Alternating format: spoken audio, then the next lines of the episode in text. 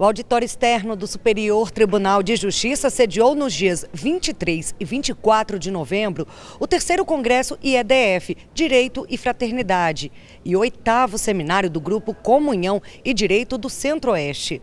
Destinado a estudantes e profissionais do direito e a instituições do terceiro setor que atuam com educação em direitos, o encontro propôs uma reflexão a respeito do conhecimento jurídico e da fraternidade. Com o tema Educação Inclusiva no Direito Constitucional Fraterno, o Congresso, organizado pelo Instituto de Educação em Direitos e Fraternidade, IEDF, pelo Grupo Comunhão e Direito do Centro-Oeste e pela Defensoria Pública do Distrito Federal, teve como propósito incorporar os princípios da fraternidade e da inclusão no âmbito do direito constitucional, com foco especial na educação inclusiva. Os ministros do STJ, Reinaldo Soares da Fonseca e Ribeiro Dantas, foram os coordenadores científicos do evento.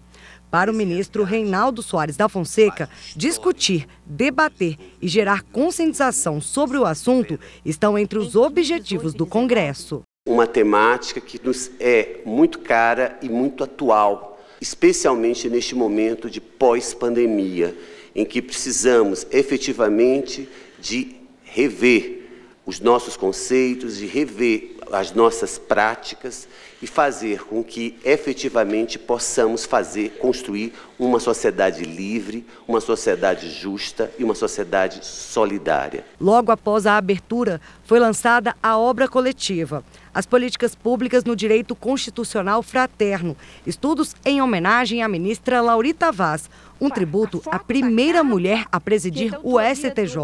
Eu fico muito honrada de receber essa homenagem em uma obra que foi prefaciada por todos os ministros da terceira sessão. O tema desse instituto é o tema que sempre acompanhou a minha vida, antes e no Superior Tribunal de Justiça.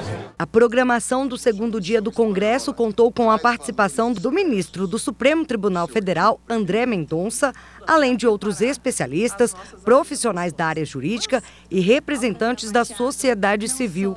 Nos painéis foram debatidos temas como a relação entre políticas públicas, direitos fundamentais e fraternidade, os caminhos e desafios sob a perspectiva do constitucionalismo fraterno e as experiências concretas sobre a educação inclusiva no Estado fraterno de direito. Além dos painéis, houve a formatura do projeto Falando Direito, uma ação educacional em direitos para a cidadania e a prática do princípio da fraternidade. Do Superior Tribunal de Justiça, Kátia Gomes.